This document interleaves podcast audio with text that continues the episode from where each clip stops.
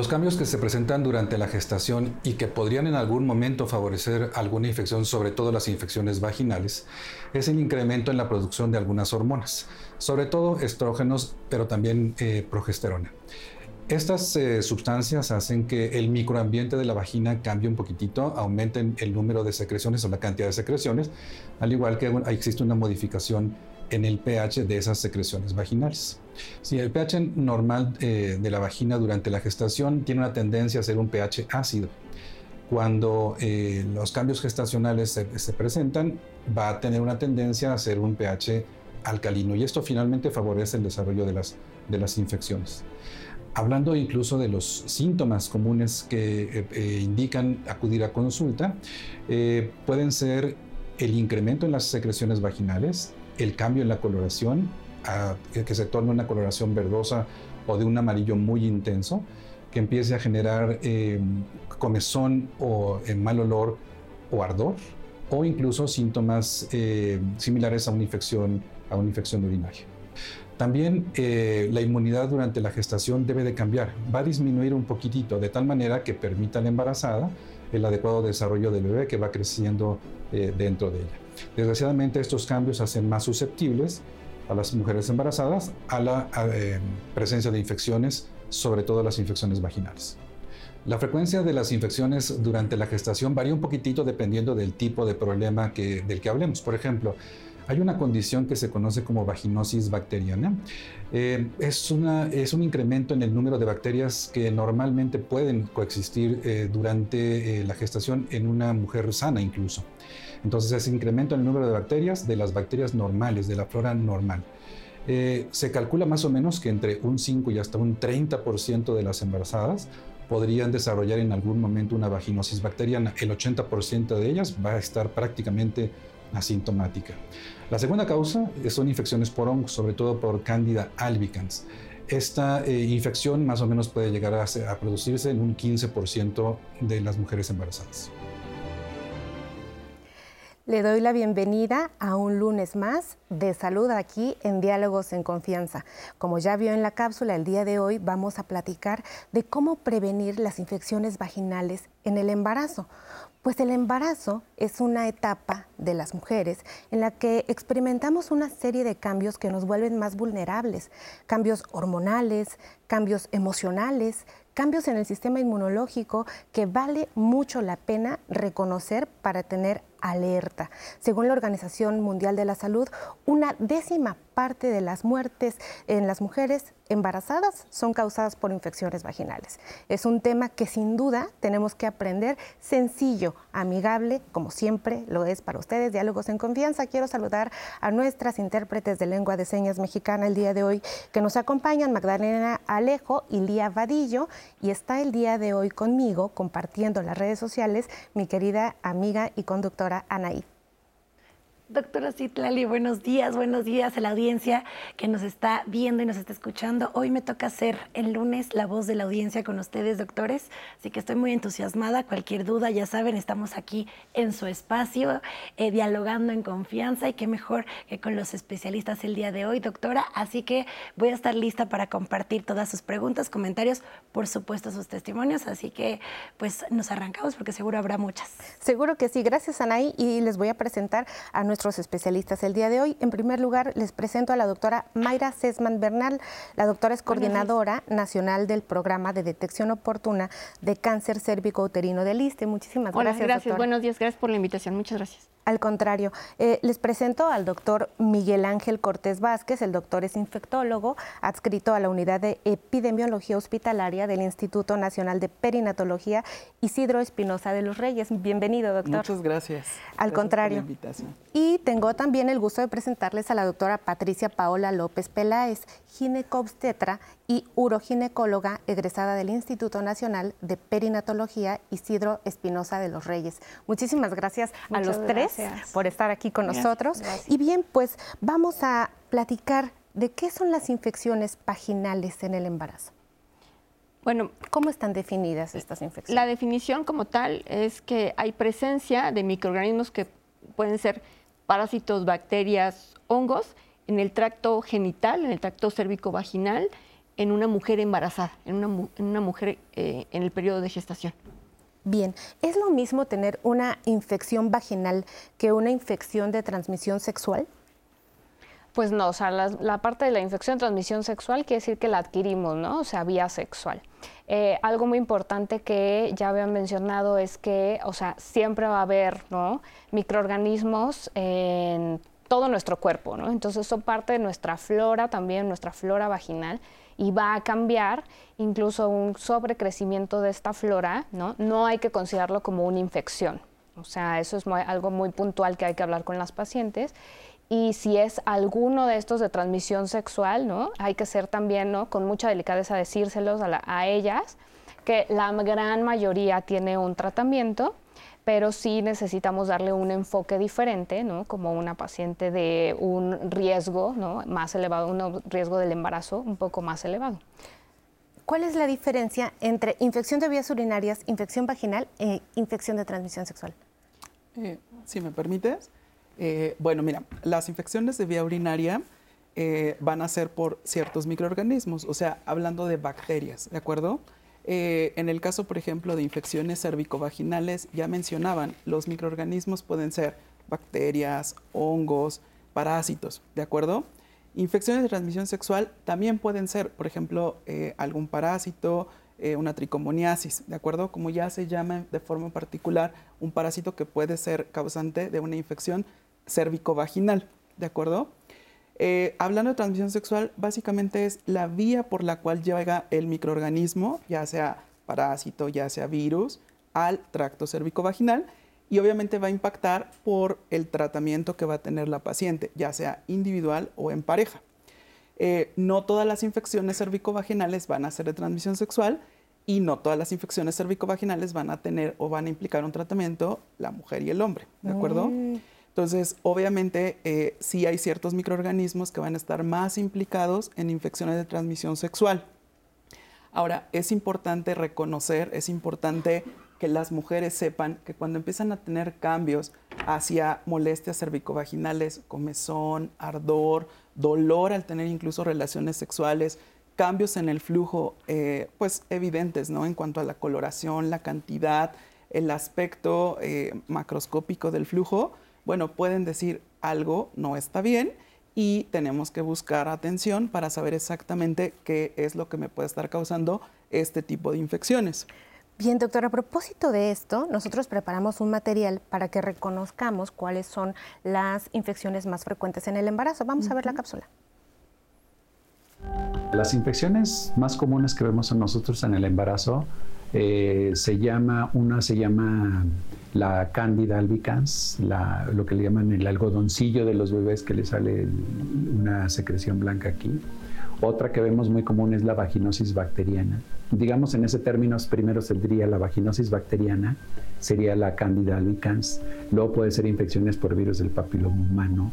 Luego puede ser la gonorrea, que todavía la vemos y luego puede ser otro tipo de infecciones por estreptococo, por estafilococos, por muchos gérmenes. Ahora, ¿por qué ocurren las infecciones? Primero porque hay un desbalance, hay, un desajuste en lo que le llamamos flora vaginal. ¿Qué es la flora vaginal? Digamos, el estreptococo y estafilococo, la mujer lo puede tener. Yo puedo tomar un exudado vaginal, un examen en una mujer embarazada y me puede salir estreptococo, me puede salir estafilococo. Y no por eso quiere decir que esta mujer está enferma ¿A qué le hacemos caso? A los síntomas que tenga la mujer. Cuando ella se queja de síntomas, que ahorita vamos a ver qué síntomas, entonces ahí es cuando nosotros valoramos si damos un, tratamiento. La vaginosis bacteriana, pues es, la de las que más vemos nosotros. Llegan las mujeres y traen síntomas de una vaginosis bacteriana porque traen un desajuste ahí en esa, en esa flora vaginal. Si yo tengo esta filococo como mujer en mi vagina, pero tengo un desbalance, una alteración en mi flora vaginal, ese estreptococo o ese estafilococo van a aumentar demasiado. Otra de las causas también muy comunes, y las mujeres lo van a notar, es una mujer cuando toma antibiótico. Toma antibiótico 8 o 10 días, el 60% de las mujeres después de terminar el antibiótico van a tener una infección. ¿Por qué? Porque el antibiótico actuó sobre un germen en este caso se lo dieron por alguna infección que tenía, pero también va a destruir la flora vaginal y le va a ocasionar una infección vaginal. Entonces, si ustedes se fijan, son muchas las causas que pueden alterar este equilibrio en, la relación de la flora vaginal. Pues muy interesante aterrizar sobre tanta variedad de infecciones que podemos tener, pero ¿es frecuente que ustedes en el día a día encuentren a las pacientes con infecciones en el consultorio o en las instituciones en donde laboran? Yo creo que en una institución es más frecuente, porque las pacientes requieren atención de una manera diferente que una paciente que acude a medio particular. Pero en ambos medios es, es sumamente frecuente. Lo preocupante, yo creo que para nosotros como médicos, es que las pacientes no tienen conciencia aún de que deben de ir al médico. Eh, finalmente, efectivamente, nuestro flujo va a estar presente durante, todo, durante toda nuestra vida, pero en este caso, en las pacientes embarazadas, hay que, explicarles. Eh, el flujito puede ser determinadas características, pero como bien comentaba el doctor, si tienes ardor, comezón, eh, sangrado, te duele incluso durante actividad sexual, tienes que ir al médico. Automedicarse es algo terrible, pero sí, yo creo que es un motivo muy alto de, solicitud de consulta en ambos, en ambos medios. ¿Por qué nos cuesta tanto trabajo hablar de infecciones vaginales? Pues yo creo que es una cuestión ya del tabú, ¿no? O sea, de, la, de hablar de la salud este, reproductiva y sexual, ¿no? Ya es algo más abierto, pero sí hay muchas mujeres que prefieren eh, no mencionarlo, ¿no? O sea, o, hablarlo así de que, bueno, vine, pero es este, eh, una cosa que no quiero que nadie se entere, ¿no? Em, pero sí hay que invitarlas a que mm, pues superemos esta barrera, ¿no? Que, es como algo muy de, de estereotipo. Como mencionaban en la cápsula, o sea, es importante que sepan que la cavidad vaginal va a tener bacterias, ¿no? Y tiene bacterias que van a ser buenas, ¿de acuerdo? O sea, van a permitir esta, lo que mencionaba el doctor de bioma, la alteración de estas bacterias que usualmente están en la vagina, esa disbiosis, puede ser secundario a tratamientos con uso de antibióticos, al uso, por ejemplo, de duchas vaginales, desodorantes vaginales, que al final de cuentas, o sea, es importante que las mujeres sepan que a lo mejor este tipo, a lo mejor de prácticas que a veces se recomiendan, pues vas al súper, alguna recomendación de alguien cercano a ti, puede causar una modificación de estas bacterias que usualmente tienen que estar en la cavidad vaginal y pueden resultar en la presencia de algún flujo, ¿de acuerdo? Eh, creo que también, pues este tema siempre de sexualidad ahí es un poquito como de tabú, ¿no? Sea, casi siempre es así como, ay, si tengo una infección cervicovaginal, pues van a pensar que tuve alguna práctica sexual de riesgo, que no me cuido, que soy sucia, y realmente no. O sea, es igual de esperado que cuando nos enfermamos de la garganta, que cuando nos enfermamos de los que nos da sinusitis, ¿no? Al final de cuentas, nuestro organismo, o sea, es una máquina que es muy capacitada, pero en algún momento va a tener modificación en la respuesta inmunológica, lo que dicen, se van a modificar las defensas, ¿de acuerdo? Entonces esta situación pues puede causar también una infección a ese nivel. A propósito de eso, muchas mujeres en el embarazo no quieren tener relaciones sexuales porque piensan que justo la relación sexual va a aumentar el riesgo de tener infecciones vaginales. ¿Es correcto? Pues yo creo que también es un tema de tabú. Eh, a menos que sea una paciente con un embarazo de muy alto riesgo y que tenga una contraindicación específica para que no tenga actividad sexual, se lo va a marcar el médico, se lo va a decir así. ¿Cuándo sería preocupante para nosotros como mujer embarazada? Eh, cuando veo que tengo sangrado, cuando tengo ya un flujito, cuando tengo un mal olor. Y la situación, yo les comentaba, los varones no tienen la misma sintomatología que nosotros. Sí puede ser un factor de riesgo, puede ser algo que lo, lo detone o lo, o lo empuje, pero no es forzosamente el motivo de, de una infección vaginal.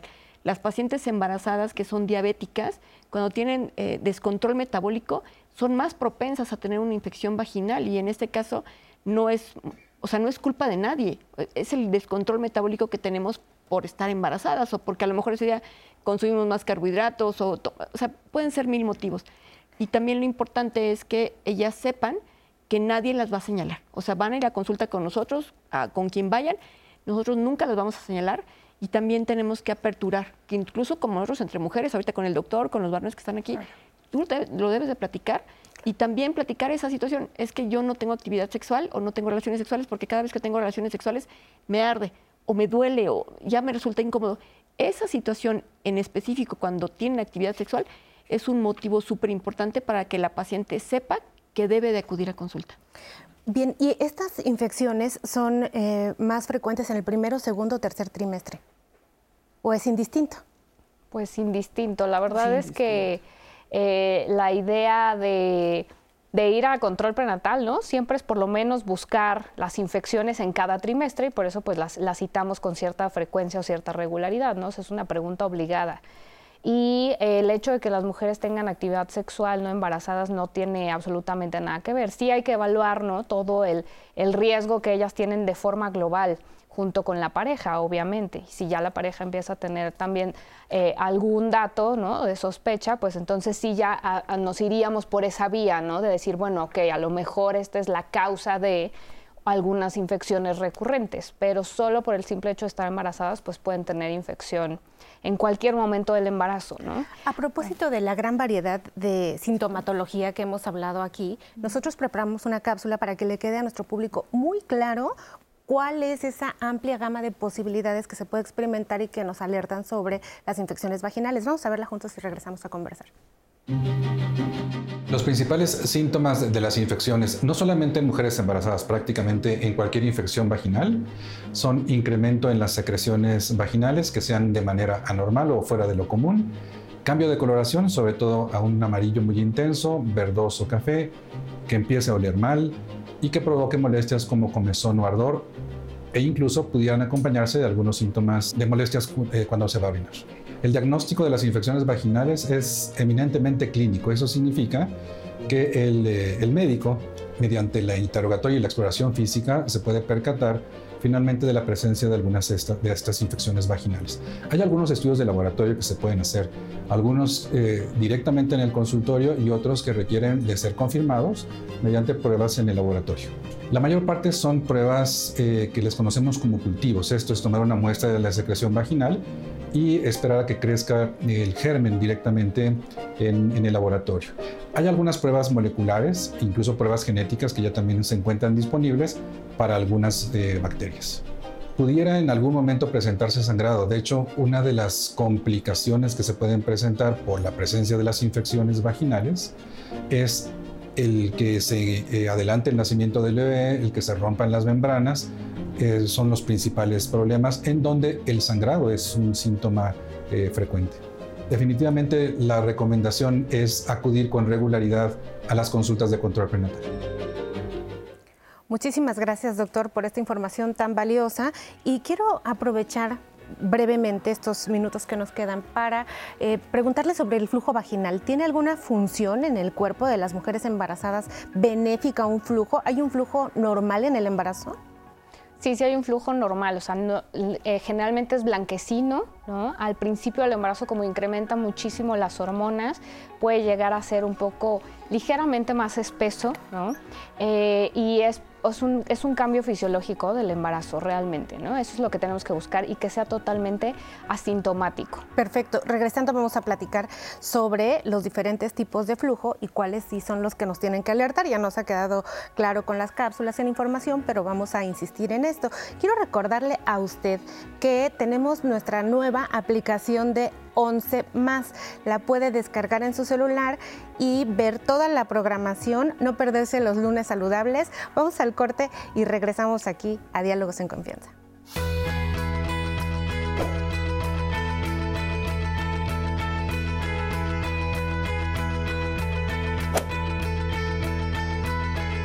Una infección vaginal puede afectar a la mujer en cualquier época de su vida, pero durante el embarazo es más propensa a sufrir diversas afecciones por cambios hormonales en la gestación y el debilitamiento del sistema inmunitario.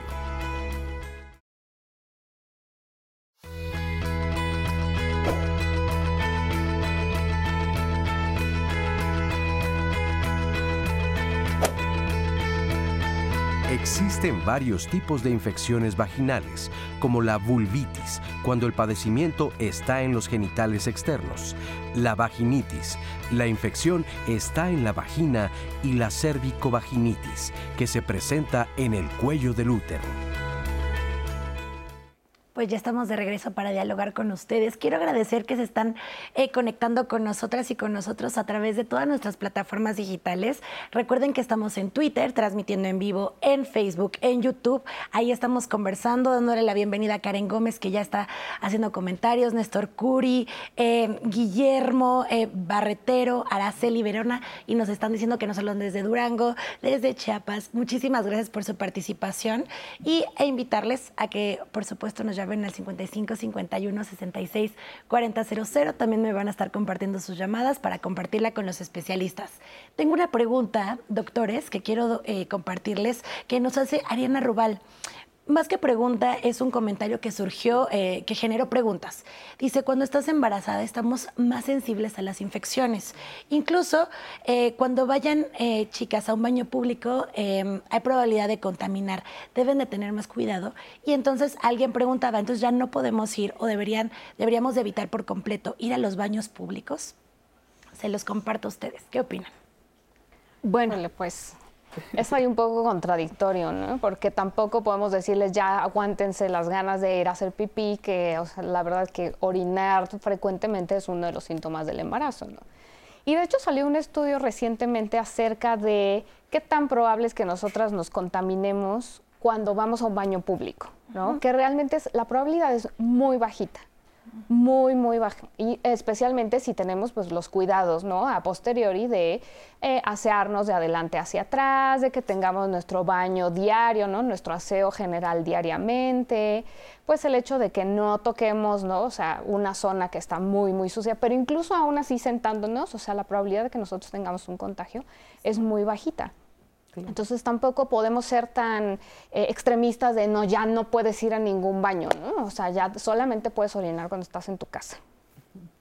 No sé qué opinen los demás. ¿A favor? Ah, sí, totalmente.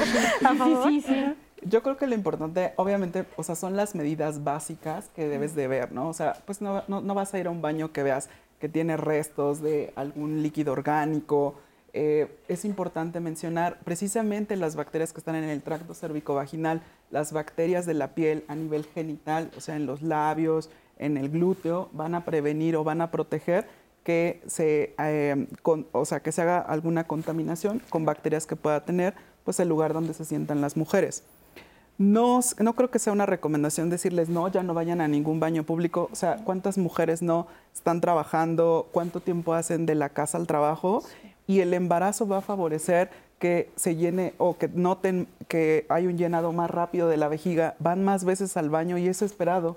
Entonces, no, no, la recomendación yo creo que no sería como decir, aguántense y hasta casa, eh, o sea, definitivamente no. Perfecto. Bien, eh, pues doctores, yo sé que les voy a pedir casi un imposible porque de estos temas se hablan y son cátedras y cátedras, pero hemos visto ya a lo largo del programa diferentes tipos de infecciones vaginales y quisiera que aterrizáramos en las más frecuentes y le alertáramos a la audiencia sobre ellas. Por ejemplo, vaginosis.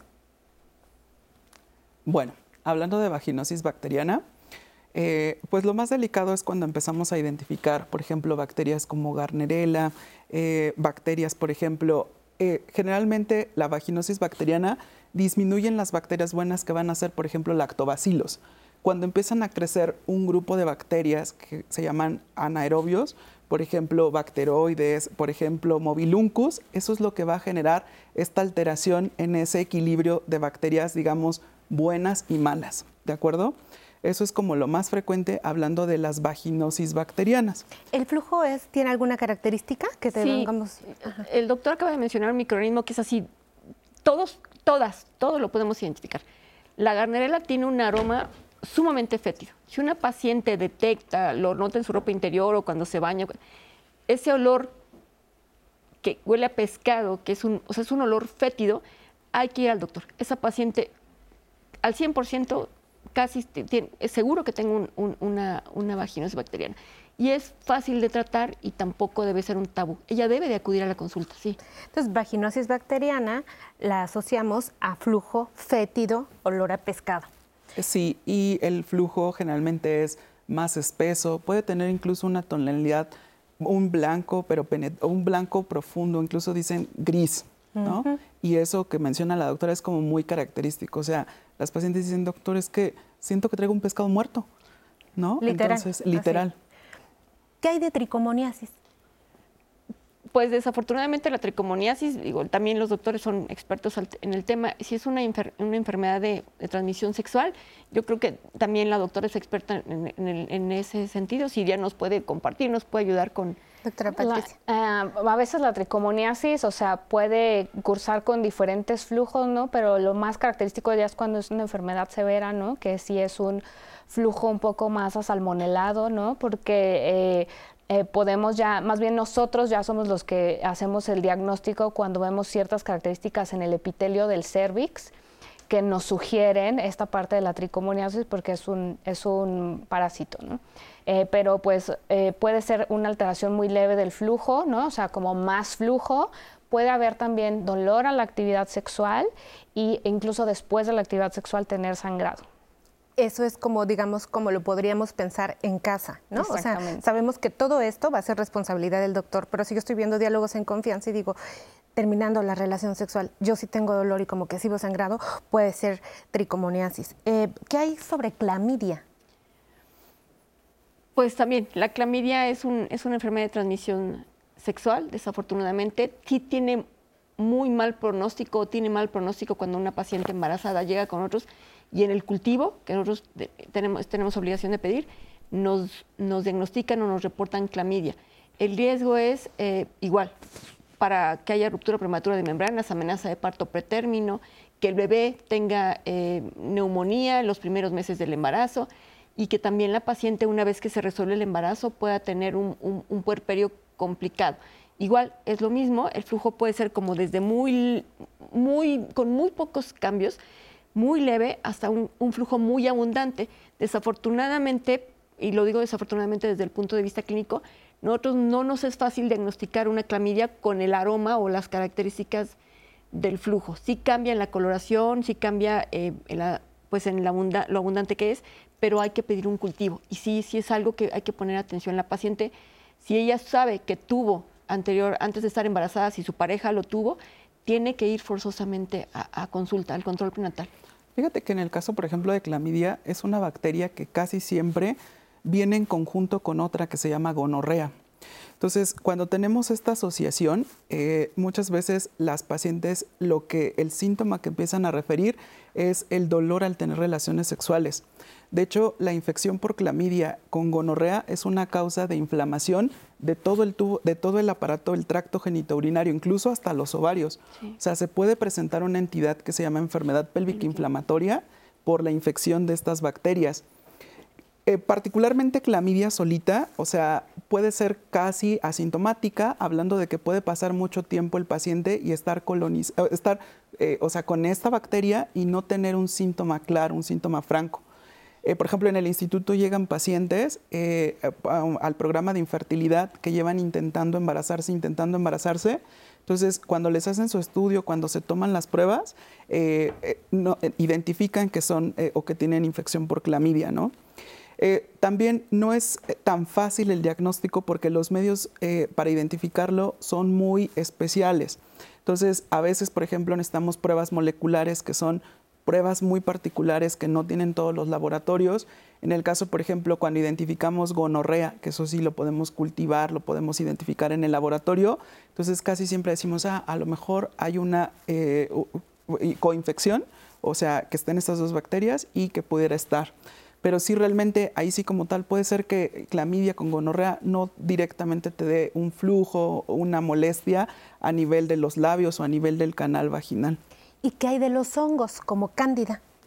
Muy importante. Ese es el eh, más popular.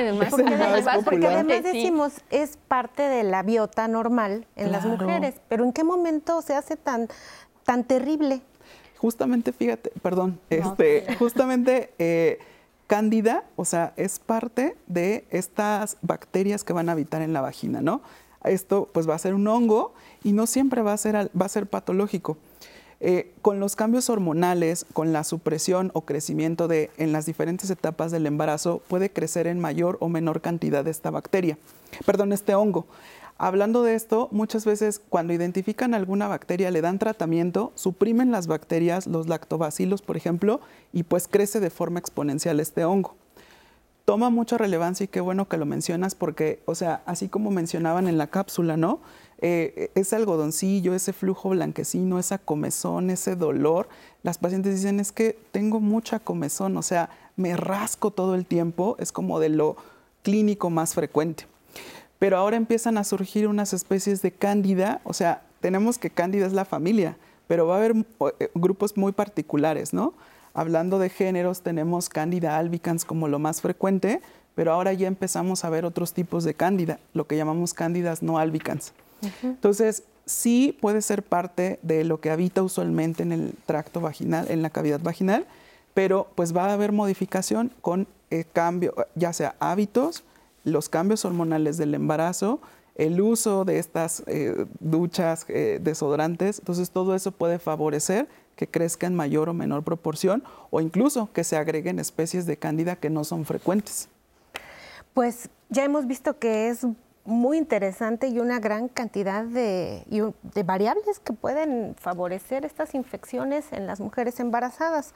Algo que nos interesa aquí en Diálogos en Confianza justo es decir, bueno, primero es prevenible, ¿cómo me alerto? Pero además, ¿por qué estamos tan enfocados en prevenirlas justo por pensar en las complicaciones que pueden estar alrededor de estas infecciones vaginales que no son menores. Vamos a ver la cápsula y entendemos cuáles son. Claro, en una mujer embarazada las complicaciones más frecuentes y más comunes van a ser abortos, va a ser parto pretérmino generalmente, porque son gérmenes que van a atacar el cuello de la matriz, lo van a, dilatar. Algunos gérmenes producen sustancias que se parecen a la oxitocina y la oxitocina ayuda a tener las contracciones del trabajo de parto. Entonces, como ya sabemos todas esas consecuencias, lo más frecuente va a ser partos pretérminos, o sea, que nazcan antes los bebés, o abortos de repetición, que no nos damos cuenta. Entonces, ahí es donde empezamos nosotros a veces a hacer el, diagnóstico. ¿sí? Y otras complicaciones más graves que podemos ver, alteraciones sobre los bebés.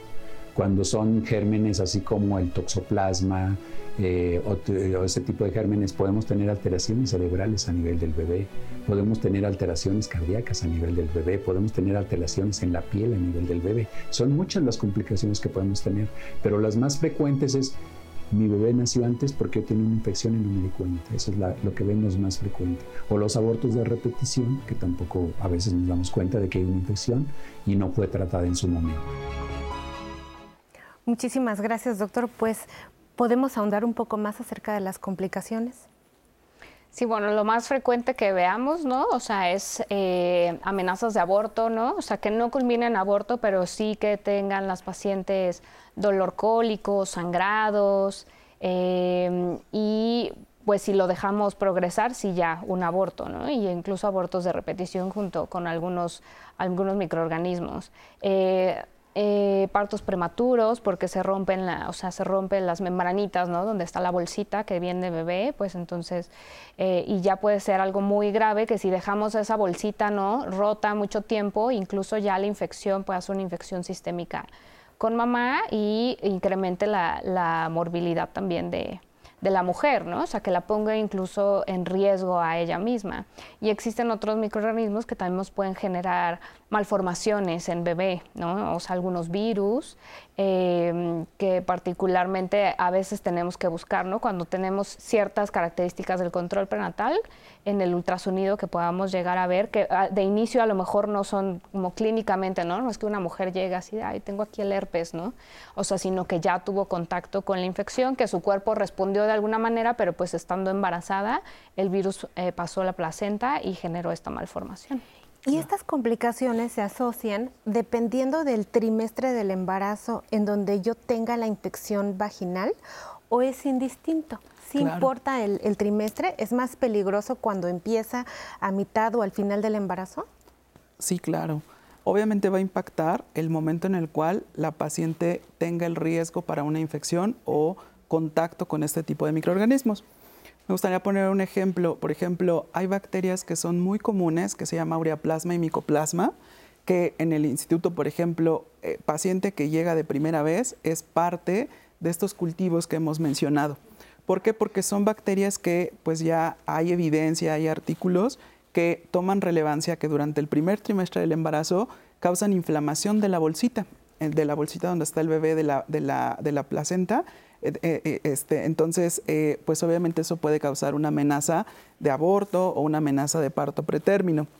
En el caso, por ejemplo, de estas infecciones mencionaban en la cápsula toxoplasma, rubiola, citomegalovirus, eh, obviamente, eh, el momento en el cual la mamá tenga el contacto con estos microorganismos que pueden ser virus, que pueden ser eh, parásitos, pues obviamente va a ser el riesgo. Nos preocupa mucho en el primer trimestre porque es el momento en el cual es la formación del bebé. Entonces, estas malformaciones que comentaban cardíacas, de sistema nervioso central, eh, defectos de tubo neural, pues pueden impactar si, una mamá se infecta por este tipo de infecciones en el primer trimestre del embarazo que en el tercer trimestre del embarazo. Obviamente tampoco es como de, ah, no se preocupe, o sea, ya está en la semana 34, este, ya, o sea, usted es inmune, ya la libró, ¿no? O sea, sí es importante hacer mención en la paciente, sobre todo medidas de prevención, ¿no? O sea, cuidar mucho lo que la, mujer embarazada come, cómo lo come, que lo prepare adecuadamente. Eh, hay ciertos vectores, por ejemplo, mascotas que pueden pues, ser transmisores, no como tal que vayan a generar infección directamente, pero pueden transmitir este tipo de microorganismos. Hablando, por ejemplo, de toxoplasma, eh, algunos felinos pueden transmitirlo, ellos ser asintomáticos y pues que la mamá o la mujer embarazada pueda tener este tipo de infecciones. Entonces, sí, sí impacta mucho el momento en el cual la, mujer embarazada tiene contacto con diferentes microorganismos. Bien, doctores, cuando nosotros estamos evaluando una mujer embarazada o las mujeres se hacen sus estudios, generalmente se les incluye un perfil TORCH y el BDRL. ¿Nos pueden hablar de qué es esto? Sí, bueno, mira, el, perfil TORCH eh, básicamente es una prueba de anticuerpos, es ver si las personas, en este caso la mamá, ya tiene defensas contra este tipo de microorganismos. Hablando de TORCH, es básicamente la abreviatura para buscar microorganismos como toxoplasma, rubiola, citomegalovirus y herpes, ¿de acuerdo? Que son algunos virus, parásitos. Entonces, básicamente toma relevancia porque en el momento en el cual pensamos ¿hay alguna posibilidad de que la mujer tenga una infección reciente ahorita durante el embarazo? Pedimos la prueba de TORCH buscando anticuerpos que se forman, eh, digamos, a corto plazo, que llamamos inmunoglobulinas, ¿de acuerdo? IgM e IgG. Eso es el TORCH, buscar defensas eh, si es que las está generando en el momento esta mamá porque tuvo un contacto reciente con estos microorganismos o ya tiene memoria inmunológica que ya formó defensas eh, por un contacto previo o a lo mejor por alguna vacunación. Y hablando del BDRL, se es la prueba eh, para buscar sífilis. Eso creo que también es importante mencionarlo. Sífilis es una infección que, o sea, pensamos que a lo mejor ya es como pasada, pero realmente es muy prevalente actualmente. Casi siempre es parte del escrutinio que se tiene que tener en la mujer embarazada. VIH, hepatitis B, hepatitis C y sífilis son infecciones de transmisión sexual que se tienen que buscar en toda mujer embarazada desde el primer trimestre del embarazo. Y es la prueba que pedimos para decir a una mujer eh, tuvo o tiene contacto con Treponema pallidum, que es la bacteria que causa sífilis. ¿Y en qué momento, aparte de estos estudios, bueno, que son en el, en el diagnóstico, no hablando de, la, de que ya propiamente esté la infección, eh, una mujer tiene que ser candidata a un, a un cultivo de secreción vaginal? Eh, por ejemplo, en la primera vez que se infecta, ¿se le tiene que hacer un cultivo para de una vez darle un tratamiento este, contundente? ¿O cuántas veces se considera que es normal que la mujer esté ciclando esa infección? Yo creo que el punto de vista puede ser muy particular. Hay quienes a lo mejor dicen, no, hasta que la paciente regrese con tres o más infecciones en los últimos seis meses, o cuatro o más infecciones en los últimos seis meses. Pero de hecho, quienes tenemos la conciencia o la, intención totalmente profesional, yo en lo particular, yo sí le pediría un cultivo a mi paciente desde el primer momento en el que llega. Y no solamente un cultivo cervicovaginal, sino que también lo dice el doctor, un BDRL y un torcho. Todas las pacientes deberían de tenerlo de inicio. Quizá no es todo lo accesible que quisiéramos, pero si en esta ocasión tenemos la oportunidad de que ellas nos escuchen, que también lo incorporen y que se queden con el conocimiento de que ah, se acerquen con el médico y le digo, doctor, mire, voy, estoy planeando embarazarme o ya estoy embarazada en las primeras semanas, por favor requiero de estos estudios. No se puede aquí, bueno, intentar escalarlo o buscar alguna institución o el medio particular para que se puedan realizar los estudios, porque créanme que la prevención nos salvaría de muchísimos malos ratos, no solamente en la cuestión clínica. La amenaza de parto pretérmino es algo que sigue siendo muy común y que hasta que no encontramos o hasta que no llegamos, por ejemplo, con un super especialista como el doctor, ¿no? Una amenaza de parto pretérmino y ha pasado durante todo el embarazo, por favor, busquen algún otro motivo. Esa mujer no puede ser nada más. Justo eso les iba a preguntar. Nosotros estamos en el privilegio de la ciudad y entonces podemos ver al doctor, podemos verlas a ustedes y muchos especialistas que tiene la ciudad, pero las mujeres que están eh, siendo atendidas en las comunidades rurales con los médicos de primer contacto, eh, ¿qué, les dicen ustedes en cuanto a esto? Ellas por sí mismas pueden hacerse estos estudios en algún laboratorio, lo platicarán con su doctor, ¿qué, qué, qué ¿Qué consejo les pueden dar? Sí, creo que las mujeres estamos en total libertad de, decir esto, de decir, oye, es que yo, yo creo que, o sea, necesito, ¿no? O sea, y me quiero hacer. Eh, como cualquier otra prueba de, ¿no? O sea, que, que, decimos, bueno, quiero hacerme un estudio general, ¿no? Para saber que estoy bien y más cuando estamos embarazadas. Em, desafortunadamente, pues sí hay algunos laboratorios, ¿no? Como es una cuestión de exploración genital, ¿no? O sea, que sí solicitan una receta médica, pero yo creo que como médicos en pro, ¿no? O sea, de, de la salud de una paciente o de un paciente, siempre lo podemos sin problema eh, solicitar, ¿no? O sea, una prueba y es mejor dar un resultado de todo está perfecto, es negativo, no hay nada de qué preocuparse, este, a que ya lleguemos como muy tarde, ¿no? En el tratamiento y comparto la pues opinión de la doctora de que, o sea, desde el principio tomarles a las pacientes, aunque sea su primera infección, su primera experiencia, desde el principio, porque eso nos va a ayudar también en general a nuestra práctica a disminuir la resistencia. Gracias, doctora Anaí. ¿Cómo van las redes? Quiero compartirles algunos de los mensajes eh, que nos ha dejado la audiencia, comentarios evidentemente de agradecimiento. Este, por ejemplo, de Néstor, que dice, este es un tema todavía tabú, se agradecen estos espacios, es un tema muy importante que a través de la tecnología nos permita llegar a diferentes extractos sociales que mencionaba la doctora. Les comparto estas dos llamadas para que, eh, para que ustedes lo, tomen para conversación. El señor Rubín nos marca y nos dice, hay que mantener la higiene. Ojo, no solo en la mujer, sino tanto en el hombre también. El respetar el cuerpo y tener salud es primordial. Hoy en día ya existen diferentes infecciones que afectan al ser humano. Inicialmente nosotros las adaptamos como hábitos en nuestro día a día, pero la verdad es que son dañinas y tenemos que acudir a nuestro médico es importante que los hombres también seamos responsables de lo que es bueno y malo también para nosotros y pueda afectar a la mujer embarazada. Y quiero sumarlo con este de Fernando García, que nos los hace a través de YouTube, que dice, excelente programa, ¿qué tanto estas enfermedades de este tipo de infecciones pueden ser contagiosas para los hombres o nos pueden afectar, o nosotros viceversa, a la mujer embarazada? Les dejo estas dos preguntas, vamos a hacer una pausa, regresamos para responderlas.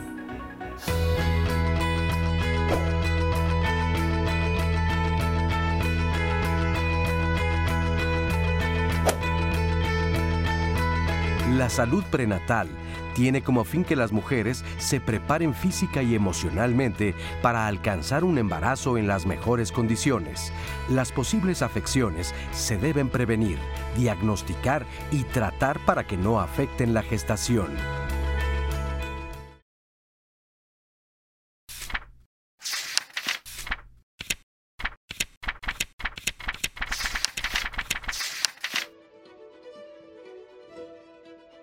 El Día Mundial de la Cruz Roja y de la Media Luna Roja se celebra cada 8 de mayo en conmemoración del nacimiento de Henry Dunant, fundador de la institución internacional. La Cruz Roja y la Media Luna Roja son organizaciones humanitarias mundiales que trabajan en todo el planeta para aliviar el sufrimiento humano, prevenir y tratar enfermedades y lesiones, proteger a las personas en situaciones de conflicto armado y desastres naturales, promover el respeto por la dignidad humana y los derechos humanos. La Cruz Roja se fundó en 1863 en Suiza, cuando Henry Dunant organizó un grupo de voluntarios para atender a más de 40.000 soldados franceses, piamonteses y austriacos gravemente heridos en la batalla de Solferino en Italia. Desde entonces, la organización se ha expandido en el mundo con más de 13 millones de voluntarios. Por su parte, la media luna roja es el símbolo utilizado por las sociedades nacionales de la Cruz Roja y la media luna roja en los países musulmanes, donde la cruz no es un símbolo aceptado culturalmente. El Día Mundial de la Cruz Roja y de la Media Luna Roja es una oportunidad para reconocer y agradecer el trabajo de los voluntarios y profesionales de estas organizaciones que a menudo arriesgan sus vidas para ayudar a los demás en situaciones de emergencia. También es un llamado a la acción para apoyar el trabajo de estas organizaciones y contribuir a mejorar la vida de las personas más vulnerables en todo el orbe. Bueno, los tratamientos dependen del tipo de infección que se tenga. Si es una infección bacteriana, pues a lo mejor va a ser un antibiótico. Yo diría que la infección por estreptococo hemolítico del grupo B es la más grave porque afecta al bebé en el momento del parto, se puede contaminar el, el niño y es pues mortal en algunos casos. Entonces, muy importante es hacer la detección eh, preventivamente cuando la mujer tiene aproximadamente 35 semanas de embarazo, realizando un cultivo. Cada tratamiento va a depender del tipo de infección, pero otras infecciones que pueden también repercutir es, por ejemplo, la clamidia. La clamidia puede afectar al bebé también y esto puede ocasionar daños importantes en el, en el bebé. Y los tratamientos que se dan eh, son bastante bien tolerados en la mamá, tanto para la del estreptococo, que pueden utilizarse derivados de penicilina, es muy fácil tratarlo. En la clamidia hay otro tipo de manejos antibióticos que funcionan bastante bien. La gonorrea también se puede tratar y funcionan muy bien los tratamientos. Eh, también hay otros que son tal vez de menos trascendencia porque no van a causar eh, la muerte del bebé ni un daño permanente, pero que también son incómodos como sería la cándida, que es bastante común en el embarazo y sin embargo, pues lo ideal es eh, tratarla antes de que del nacimiento del bebé. la vaginosis bacteriana, que es bastante común, también se le puede tratar con medicamentos locales la candida con medicamentos locales también y de alguna manera prevenir que el bebé se infecte durante el parto. También habría que mencionar la contaminación por herpes. O sea, el herpes cuando una mujer se contagia durante el embarazo puede provocar daños muy graves en el bebé o si ya es portadora y se reactiva durante el embarazo, hay tratamientos antivirales muy eh, benéficos que pueden proteger al bebé de tener daños mayores. Estos tratamientos se escogen en especial que sean de los que no le causen problema al bebé y se ponen una balanza riesgo contra beneficio, pero por ejemplo los derivados de penicilina que se utilizan para tratar la, eh, bacteria que es el estreptococo del grupo B, este no le causa ningún daño al bebé y se puede utilizar con toda la seguridad. Muchas gracias, doctora, por esta información. Estamos de regreso en el último bloque de Diálogos en Confianza Salud y evidentemente hemos visto demasiada información, mucho aprendizaje. Yo invito a la gente a que vuelva a ver este programa o que lo comparta con las personas que les pueda ser de utilidad. Evidentemente, todo esto lo pueden encontrar en la aplicación de 11 más. Si ustedes la descargan, van a encontrar toda la información, todos los programas. También se lo digo a los especialistas, porque quieren por si quieren invitar a alguien a que descargue la aplicación, la encuentran de manera sencilla, la buscan como Canal 11 y aparece será el 11 más. Así que ahí está toda nuestra programación, no solo de Diálogos en Confianza, también de la programación del 11 para que la descargue, porque el 11 va contigo. Y de los comentarios que tenemos de ustedes, yo les dejaba al final de la pausa una de Fernando García unida a la llamada del señor Rubí, que era sobre los hábitos que también debe tener el hombre y la higiene. Em, que pueden impactar de manera sustancial a eh, la mujer que está en ese momento embarazada. Y este, la pregunta de Fernando que decía, ¿qué tanto las enfermedades de este tipo son contagiosas para los hombres?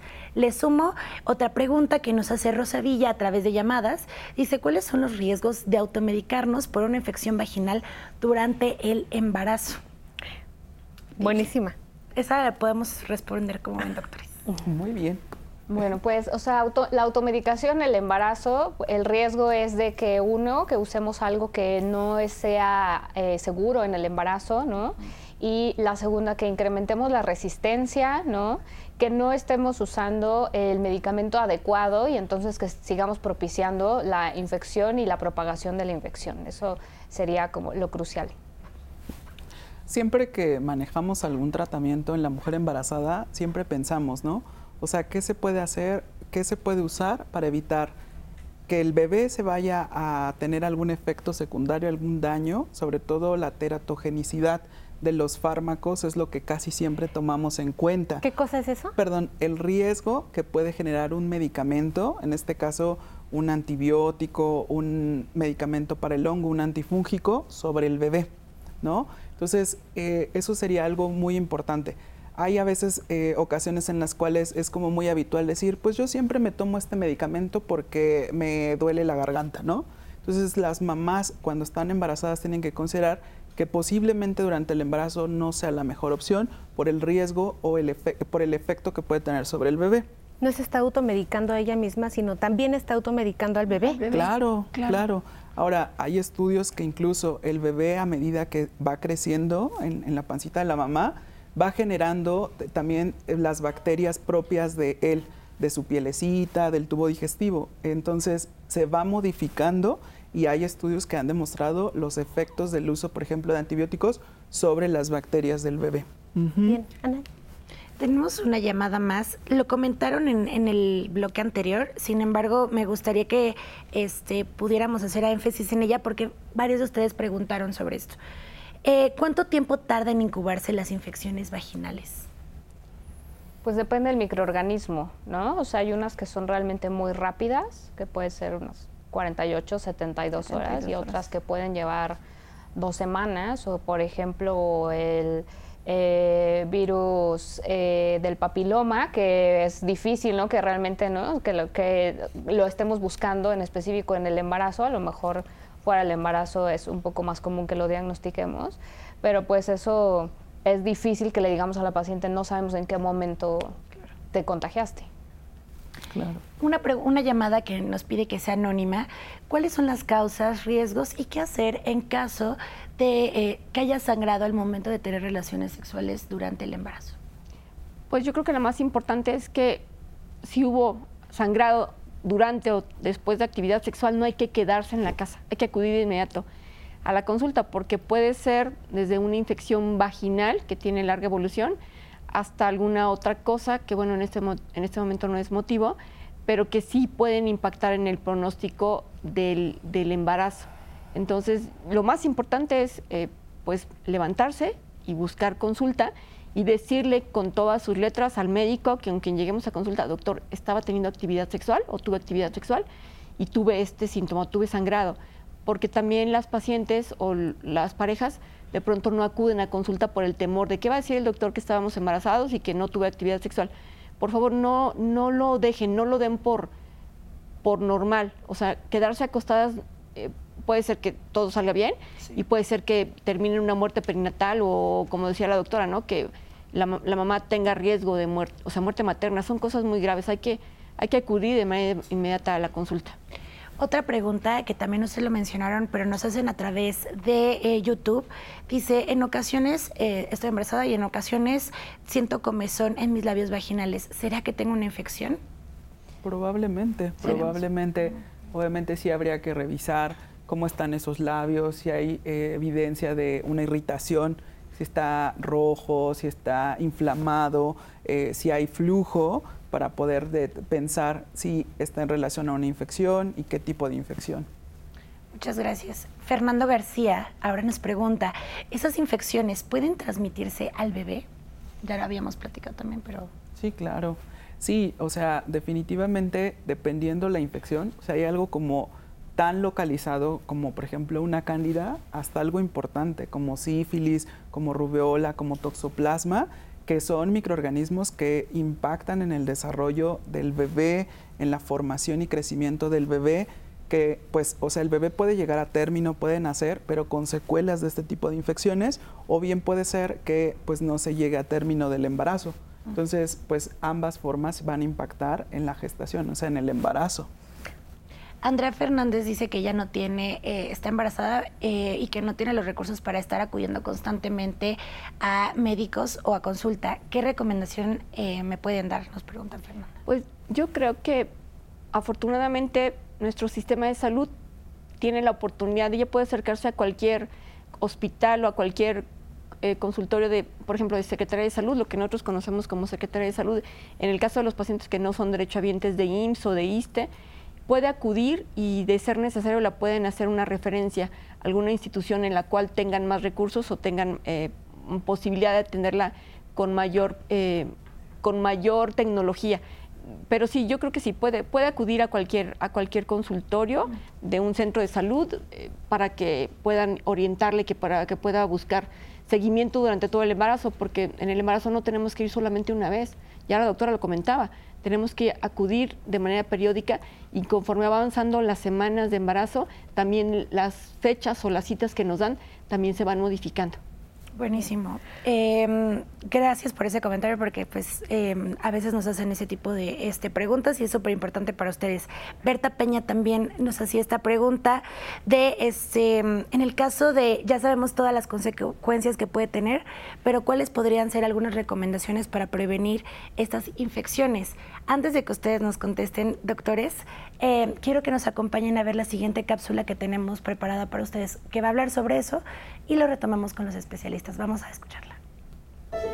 Dentro de la prevención es muy importante el hacer consciente a la pareja de que él tiene mucha responsabilidad en cuanto a la posibilidad de contagio de la mujer embarazada y esto repercutir sobre el bebé. La sugerencia en muchas ocasiones es el uso del preservativo del condón. Esto nos va a reducir las posibilidades de riesgo. De alguna manera, el que los dos estén conscientes de esta situación, porque también, por supuesto, la mujer debe evitar otras posibilidades de contagio con otras personas.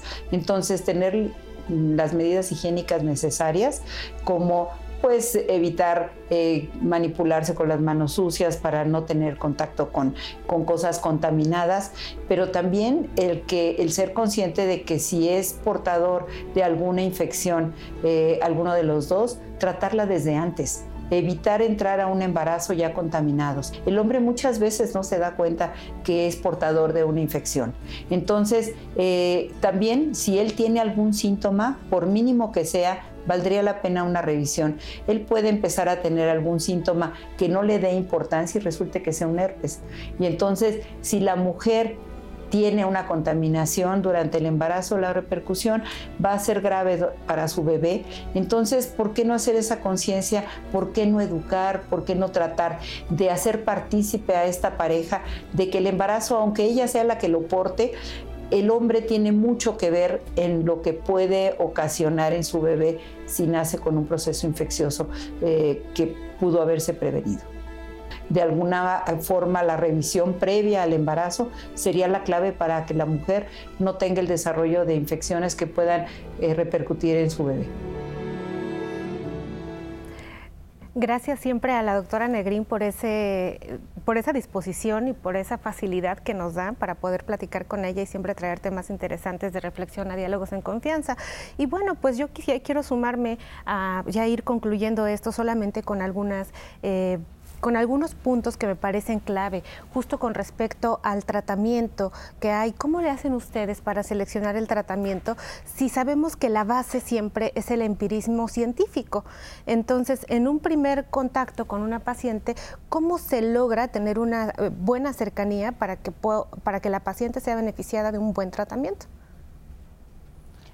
Yo creo que lo más importante es explicarle a la paciente con detalle. Mira, tienes eh, las características de tu flujito, en este caso, que es lo que más nos orienta, son estas, nos orienta clínicamente a, esta infección o a este tipo de microorganismo.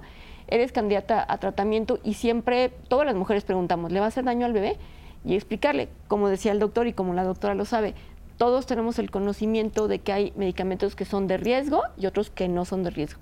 Y efectivamente, a lo largo del embarazo, dependiendo de las semanas de gestación, son candidatos a determinados medicamentos o a determinados eh, tratamientos que incluso pueden ser combinados orales y, locales. Entonces, lo primero es eso, explicar a la paciente. Eh, ya en México, afortunadamente, ya está muy extendido en nuestros libros, en, incluso en la, información para pacientes, ya viene extendido la información de eh, medicamento no seguro para el embarazo, ¿no? Incluso viene una, una muñequita con el bebé, en fin. También ellas tienen que saber que si nosotros se lo prescribimos, estamos 100% seguros de que no le va a hacer daño al bebé. Hay una clasificación específica para los medicamentos y todos los medicamentos que se lanzan al mercado, obviamente tienen que pasar por pruebas específicas y se hacen pruebas en, animalitos, en, fin, que nos permiten valorar, como decía el doctor, ¿no? Eh, eh, ya tiene efecto teratogénico, causó malformaciones, pero también, como lo decía la doctora ahorita en la cápsula, hay riesgo-beneficio. Si llevo una paciente que está infectada con determinado microorganismo y está siendo recurrente, recurrente, recurrente, entonces hay que tomar una decisión, explicárselo a ella y que sepa que siempre es en beneficio de ambos, no solamente de ella. Siempre estamos viendo por la salud y el bienestar del bebé. Bien, y en cuanto a la prevención, que es el tema que más nos preocupa aquí, es, ¿yo puedo hacer prevención para infecciones vaginales antes de estar embarazada? Sí. sí, por supuesto, o sea, una buena higiene, ¿no? O sea, tener unos buenos hábitos en general, aseo diario, eh, evitar, ¿no? El contacto con Em, pues con estos productos que puedan alterar la flora, ¿no? De forma frecuente, de forma regular. O sea, hay algunos casos en los que sí los prescribimos, pero algo muy específico, ¿ok? Este, no de en el súper, ¿no? De forma comercial así. Lo he hecho también a, a mi carrito del súper.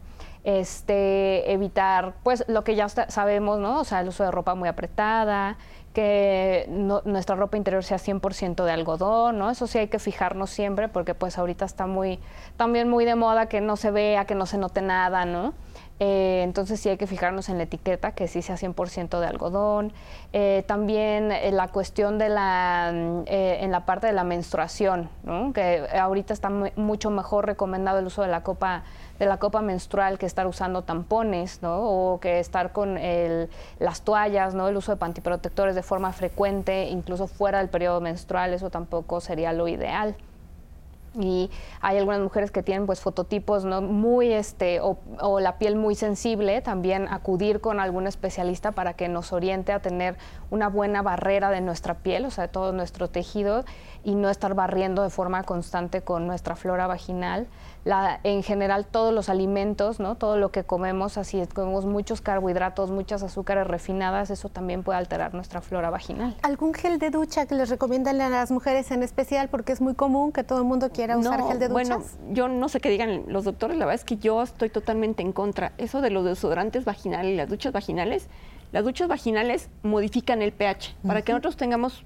salud vaginal o que evitemos infecciones, nuestro pH tiene que mantener entre 3.8, 4.2, 4.5. Si lo modificamos de manera intencionada, bueno, nosotros solitas estamos eh, provocando o, eh, detonando esa posibilidad. La doctora bien lo dice, no hay que recurrir. La verdad es que los desodorantes vaginales, por favor, se lo suplico, no, no es una cuestión en contra de nadie. Eh, la, normalizar, así como ahorita lo decía, doctora, normalizar que el flujo vaginal no, o sea, por favor, no, no lo hagan, no, no lo usen, por favor, no. Pues ya dijimos no y no. No y no. no, y no. no lo que les digo es, no a los geles y a las duchas vaginales. Yo lo que les digo es, si quieres utilizar algo, o sea, puedes utilizar jabón de bebé líquido, ¿no? O sea, que está pensado, pensado para una piel especial, ¿no? Sin olor, sin perfumes. Entonces, si quieres utilizarlo, o sea, eso sería lo más que podemos usar para el aseo genital. Me gustaría que pensáramos en las mujeres que están embarazadas o que se quieren embarazar y que además conviven con diabetes o con alguna enfermedad que le provoque inmunosupresión, pues ya vimos que en esta etapa pues somos vulnerables en ese sentido y las parece que las que aprovechan esto son las infecciones vaginales. ¿Qué podríamos decirle a estas mujeres? Pues es muy importante el acercamiento con, con sus médicos, ¿no? O sea, ahí sí es indispensable. Es muy importante el control metabólico, o sea, que la mujer tenga metas de control hablando de glucosa en aquellas pacientes diabéticas, aquellas pacientes que tienen factores de riesgo para desarrollar una diabetes gestacional, es parte de lo que se tiene que estar vigilando durante el embarazo, que eh, no nada más son las infecciones así como tal, ¿no? O sea, eh, el control también, por ejemplo, de pacientes que son hipertensas, muy estricto los cambios en el estilo de vida, alimentación, la mujer embarazada puede hacer ejercicio, hay mujeres que dicen, oiga, ¿y puedo, me encanta nadar, ¿puedo seguir nadando? Sí, sin problema alguno, ¿no? Este, eh, habrá ciertas adecuaciones que se tengan que hacer en ciertas actividades, pero el estilo de vida básicamente se tiene que adaptar, no, no suspender, ¿no? Entonces creo que eso es muy importante en relación a este tipo de enfermedades que van a impactar también pues en el desarrollo de, de, ciertas infecciones. Y si me permites agregar algo que es también muy relevante durante el embarazo, las infecciones de vías urinarias. Eh, es parte de lo que tenemos que buscar dirigidamente en la mujer embarazada. Bacteriurias asintomáticas, mujeres que tengan bacterias en la vía urinaria, eso se tiene que estar identificando, tratando, porque también puede ser un riesgo para el desenlace del embarazo.